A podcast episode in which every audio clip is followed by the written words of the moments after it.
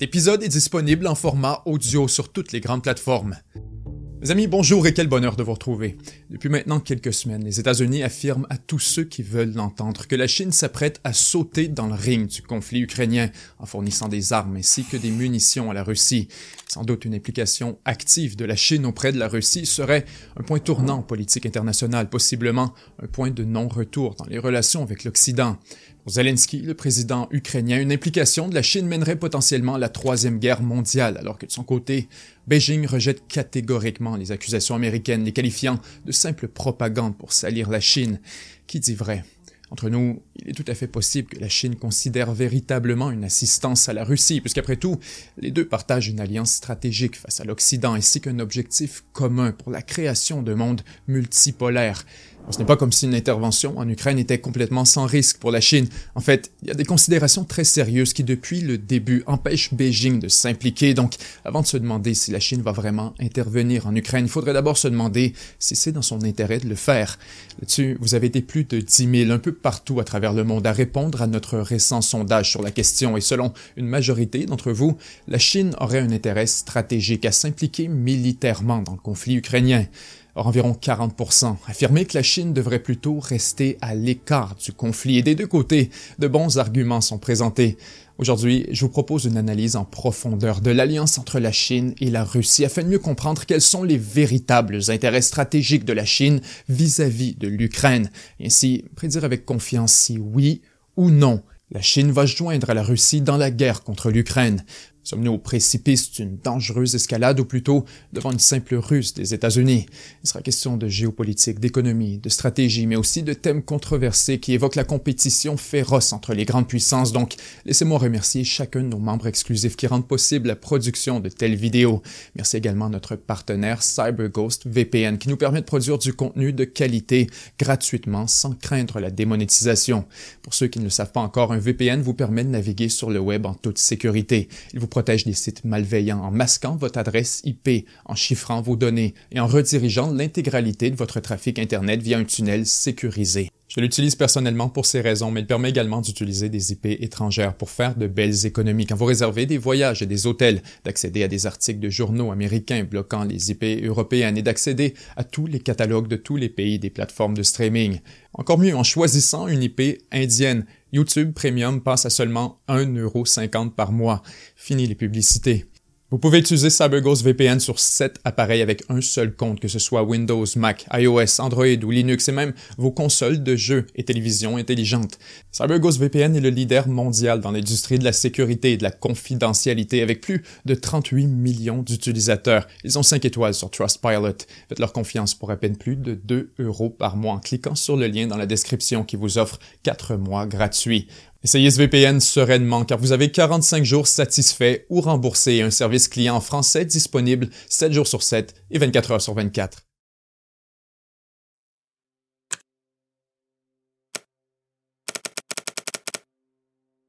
D'abord, pour bien comprendre le rôle de la Chine dans le conflit en Ukraine, ainsi que la relation spéciale entre la Russie et la Chine, commençons par établir certains faits.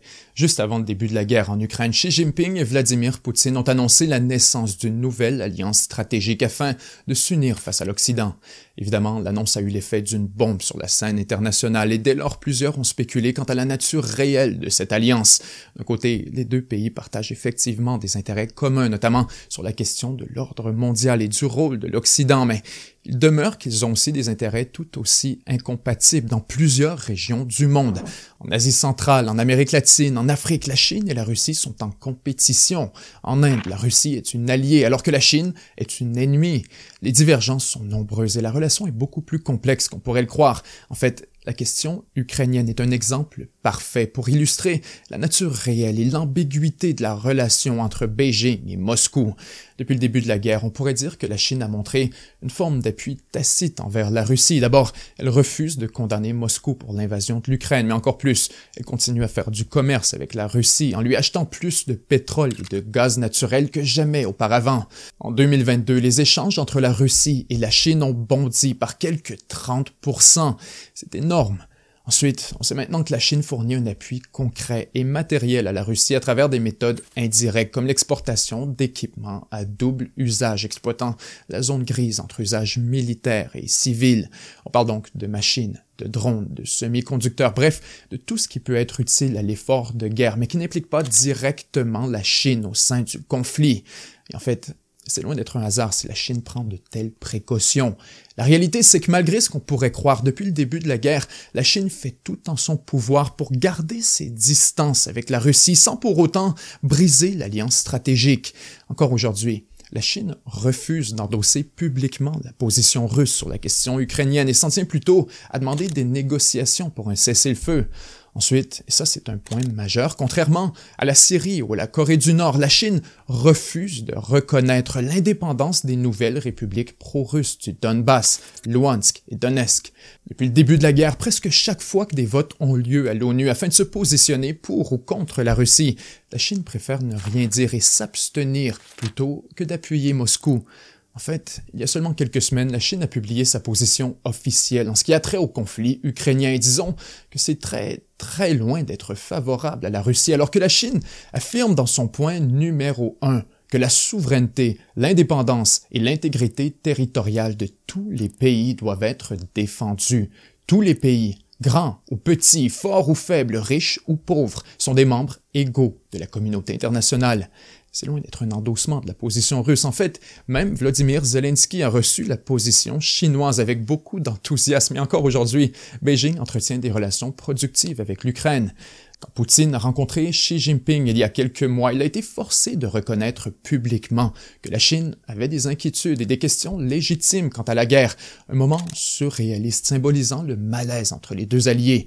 Bref, Malgré ce qu'on pourrait imaginer, la Chine est très loin d'être aux côtés de la Russie lorsqu'il est question de l'Ukraine, et tout indique qu'elle cherche plutôt à garder ses distances pour une multitude de raisons autant économiques, stratégiques que politiques. D'abord, ça c'est l'évidence, la dépendance économique entre la Chine et l'Occident est tout simplement trop importante pour que Beijing risque des sanctions sur son économie. Pour survivre, la Chine a besoin des exportations et la Russie ne pourra jamais lui offrir un marché comparable à celui de l'Europe ou des États-Unis. C'est seulement mathématique. La Chine fait dix fois plus de commerce avec l'Europe et les États-Unis qu'elle n'en fait avec la Russie. Ainsi, les intérêts supérieurs de la Chine sont de protéger coûte que coûte l'accès à ces marchés hautement lucratifs. En s'impliquant directement en Ukraine, Beijing risquerait des sanctions ciblées et un nouveau ralentissement de son économie à un moment extrêmement inopportun. Bien sûr, on pourrait dire la même chose de l'Occident. Sanctionner la Chine serait l'équivalent d'un véritable suicide économique avec un impact immédiat sur les chaînes d'approvisionnement et sans aucun doute une augmentation rapide de l'inflation. Soyons très clairs, la Chine et l'Occident se tiennent tous les deux un couteau à la gorge en termes économiques. C'est une forme de destruction mutuelle assurée. Ni l'un ni l'autre ne sortirait indemne d'un échange de sanctions. Bien sûr, on pourrait dire que la Russie a pu se passer de l'Europe et des ventes de gaz naturel. Or, justement, si la Russie a pu se trouver un nouveau débouché, c'est largement grâce à la Chine. Et n'oublions surtout pas que pour la Russie, l'Ukraine est perçue comme une question quasi existentielle, une lutte déterminante contre l'encerclement stratégique, une tentative de rétablir les assises de l'URSS. Pour la Chine, la guerre en Ukraine, c'est rien de plus qu'un enjeu périphérique, un conflit symbolique, certes, mais sans impact direct sur la sécurité de la Chine. Ainsi, pourquoi se compromettre de la sorte? Quel serait l'intérêt pragmatique? Plusieurs semblent convaincus que l'alliance entre la Chine et la Russie est beaucoup plus qu'une simple alliance, mais bien une amitié entre nations presque mythique, où deux puissances poursuivent une lutte commune avec des intérêts partagés. Or, c'est complètement faux. Comme toutes les autres, les limites de l'alliance sont définies par des paramètres pragmatiques et la priorité numéro un demeure de défendre ses propres intérêts. Et à ce propos, même en ignorant complètement les questions économiques et la relation avec l'Occident, il reste qu'une intervention directe de la Chine en Ukraine serait profondément incompatible avec son narratif politique et diplomatique quant au nouvel ordre mondial qu'elle essaie de construire. Ce qu'il faut comprendre, c'est que le modèle chinois pour les relations internationales est axé d'abord et avant tout sur la souveraineté nationale et le respect sacré de l'intégrité territoriale de tous les États. Autrement dit, Laissez-nous tranquilles à l'intérieur de nos frontières, et on vous laissera tranquille à l'intérieur des vôtres. Voilà l'attrait du modèle chinois. D'un côté, c'est bien sûr un rejet des États-Unis et de l'Europe et de leur tendance systématique à mettre le nez dans les affaires des autres, mais encore plus, c'est un moyen de prêter de la légitimité aux actions controversées de la Chine au sein de ce qu'elle définit comme ses propres frontières, le Tibet, le Xinjiang, Hong Kong, Taïwan, la mer de Chine, tout ça, ce sont des questions internes aux yeux de la Chine, donc personne ne peut s'en mêler. En participant à l'invasion de l'Ukraine de près ou de loin, la Chine détruit sa crédibilité en matière de non-intervention, de non-agression et de respect des frontières. Je vous entends déjà dire que Washington est bien pire, mais justement, Beijing compte sur le contraste de son modèle avec le monde d'aujourd'hui pour convaincre les États non alignés de rejoindre sa cause en reproduisant les codes et les mœurs de l'impérialisme qu'elle appelle à rejeter. Elle sabote ses propres efforts et des décennies de politique étrangère. La Chine ne peut tout simplement pas se permettre d'endosser publiquement la notion selon laquelle les grands pays peuvent s'imposer par la force à l'extérieur de leurs frontières, sans quoi comment lui faire confiance? En termes stratégiques et géopolitiques, il est important de prendre énormément d'altitude et de réfléchir froidement pour comprendre les intérêts véritables de la Chine. Pour Beijing, l'intérêt premier et principal, c'est que la Russie ressorte du conflit stable, fonctionnelle, et idéalement, si possible, victorieuse. Pour la Chine, cette dernière condition est parfaitement négociable. Et entre nous, la définition de victoire est totalement différente de Beijing à Moscou. Pour la Chine, le simple fait que le conflit se termine avec un cessez-le-feu et que la Russie conserve une partie des territoires conquis, c'est une victoire en soi. Et ce serait suffisant. Dans le narratif chinois, ce serait une humiliation pour l'Occident, un échec des États-Unis et une preuve que l'Ukraine a été abandonnée. Les intérêts de la Chine sont parfaitement compatibles avec une victoire pyrrhique et même incomplète de la Russie. Car toute lucidité, même s'il fallait que la Russie émerge du conflit isolée, ruinée, humiliée, c'est loin d'être un problème pour la Chine, au contraire. Une Russie vulnérable et affaiblie serait encore plus dépendante de Beijing. Chaque fois que la Russie est en mauvaise position sur les marchés internationaux, la Chine vient lui offrir un cadeau empoisonné à travers des ententes à long terme pour du gaz naturel ou du pétrole à prix dérisoire. En 2008 avec la Géorgie, en 2014 avec la Crimée et aujourd'hui avec la guerre en Ukraine. La Chine est loin de venir en aide à la Russie, plutôt elle avance ses propres intérêts. Et c'est normal. Encore une fois, arrêtons de voir le monde à travers ce récit binaire de bien contre le mal ou de l'ouest contre le reste. La réalité est beaucoup plus nuancée, et bien sûr, ça peut paraître cliché, mais c'est tellement vrai.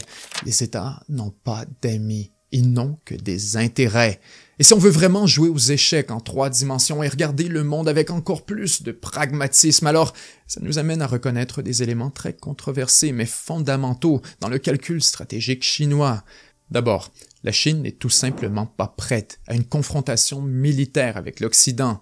Il faut qu'elle commence à liquider ses inventaires de munitions et d'armements dans un conflit avec lequel elle n'a absolument rien à voir elle retarde et remet en doute ses propres ambitions militaires. Il est difficile d'exprimer en mots la quantité grotesque de munitions utilisées chaque jour dans un conflit à haute intensité comme en Ukraine.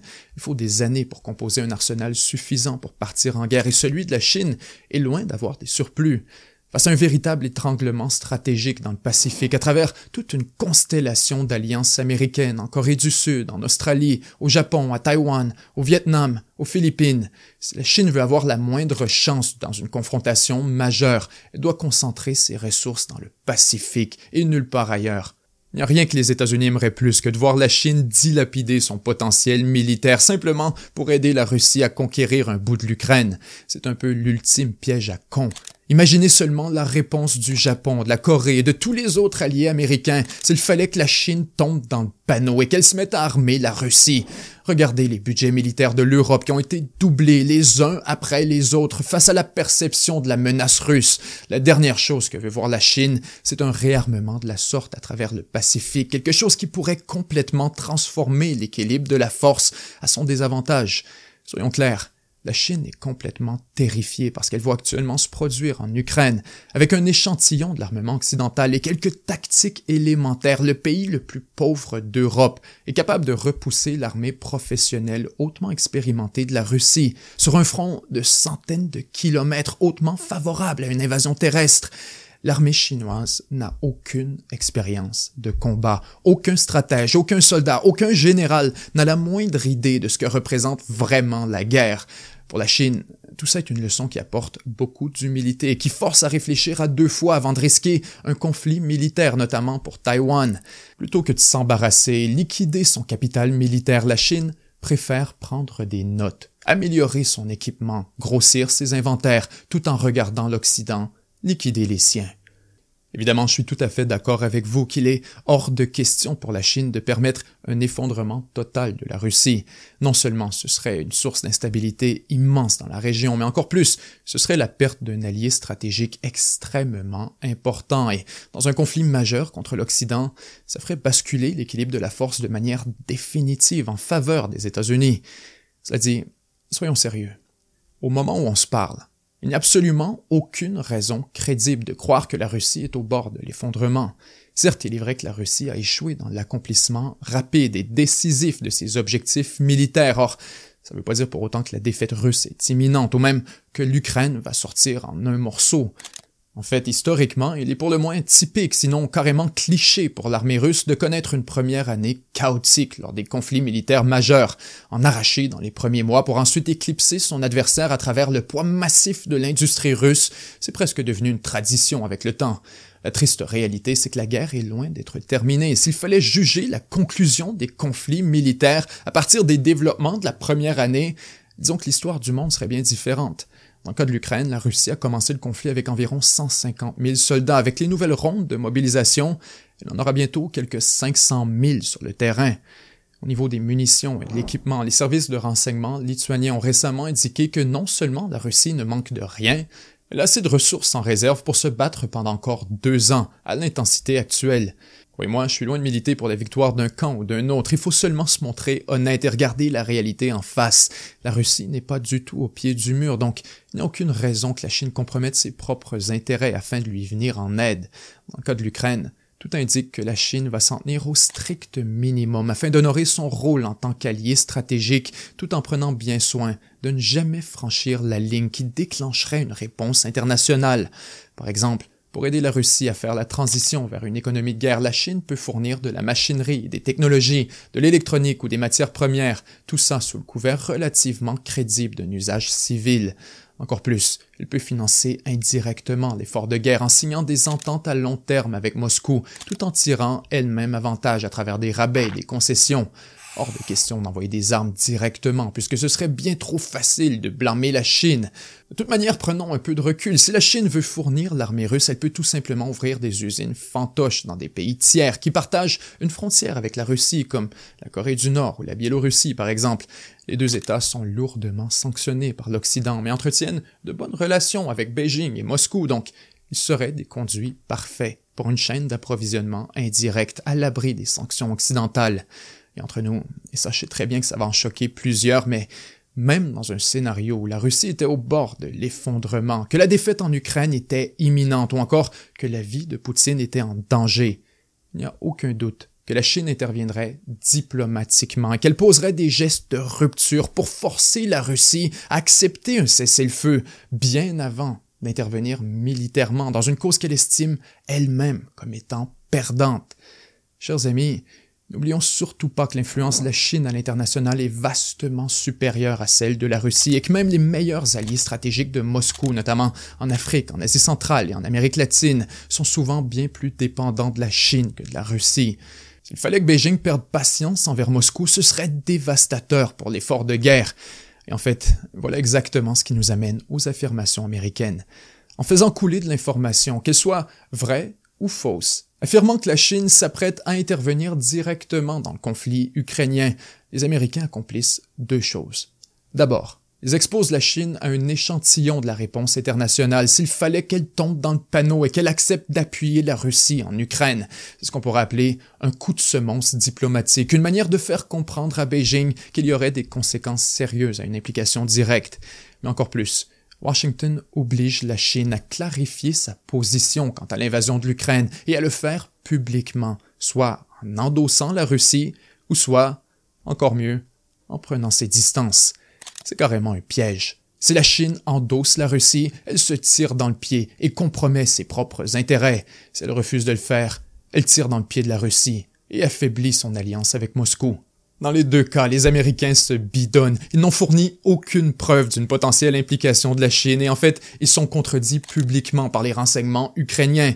Or, les faits n'ont aucune importance, car en géopolitique, la réalité n'est qu'un récit de toute manière. Ce à quoi nous assistons, c'est surtout à une partie d'échec entre les grandes puissances. En fait, si l'enjeu était véritablement l'Ukraine et l'appui à la Russie, alors posons une question très simple. Pourquoi est-ce que l'Inde n'est pas accusée comme la Chine? Après tout, L'Inde offre essentiellement le même appui que la Chine envers la Russie. Elle refuse de condamner l'invasion. Elle participe à des exercices militaires avec Moscou. Elle continue les échanges pour des armes ainsi que de l'énergie. En quoi est-ce que l'Inde est mieux que la Chine dans le cas de l'Ukraine? La seule différence, c'est que la Chine est une adversaire stratégique de l'Amérique alors que l'Inde ne l'est pas. Maintenant, apportons quelques nuances essentielles. S'il est vrai que la Chine serait confrontée à une réponse sévère dans le cas d'une implication indirecte en Ukraine, il ne faudrait pas non plus se montrer naïf et croire que Beijing serait visé par des sanctions moindrement comparables à celles qui ont été imposées à la Russie. De nombreux alliés occidentaux ont été réticents à briser les liens commerciaux avec Moscou, donc nul doute que pour plusieurs, il serait hors de question de faire la même chose avec la Chine, simplement parce qu'elle fournit des armes et des munitions. Et ça, la Chine le sait très bien. Mais s'il est tout à fait possible qu'elle estime que les menaces américaines ne sont rien de plus qu'un mauvais bluff et que personne n'accepterait de commettre un véritable harakiri, suicide par l'honneur au nom d'un principe de non-intervention déjà allègrement violé par l'Occident. Encore plus, la Chine croit peut-être que la crise démographique referme sa fenêtre d'opportunité, il est possible qu'elle ait convaincue que le découplement économique est inévitable de toute manière, que l'heure de la confrontation finale est arrivée qu'il est préférable de confronter l'Occident en Europe plutôt que dans le Pacifique. À votre avis, la Chine va-t-elle s'impliquer en Ukraine? À quel point? Et pourquoi? Encore une fois là-dessus, j'ai très hâte de lire vos commentaires. C'était Benjamin Tremblay, et 7 jours sur Terre. À très bientôt. Si vous croyez que ce qu'on fait est important et que vous souhaitez encourager notre formule de journalisme entièrement indépendant, vous pouvez contribuer à partir de seulement 1 dollar ou 1 euro par mois. Il est extrêmement difficile de produire du contenu indépendant de qualité sur l'actualité internationale. La seule raison pour laquelle on réussit à le faire gratuitement, eh bien c'est grâce à vos contributions mensuelles. Non seulement c'est un moyen de rendre possible la production de toujours plus de vidéos du genre, mais c'est aussi une façon d'accéder à une tonne de contenu exclusif réservé uniquement contributeurs. Pour rejoindre la communauté, rendez-vous au 7jourssurterre.com oblique abonnement. N'oubliez pas de cliquer sur le lien dans la description pour obtenir la réduction exceptionnelle CyberGhost VPN accordée aux abonnés de la chaîne. L'application protégera vos données pendant que vous naviguez sur Internet et vous donnera un accès complet à tout le contenu bloqué pour seulement 2,3€ par mois.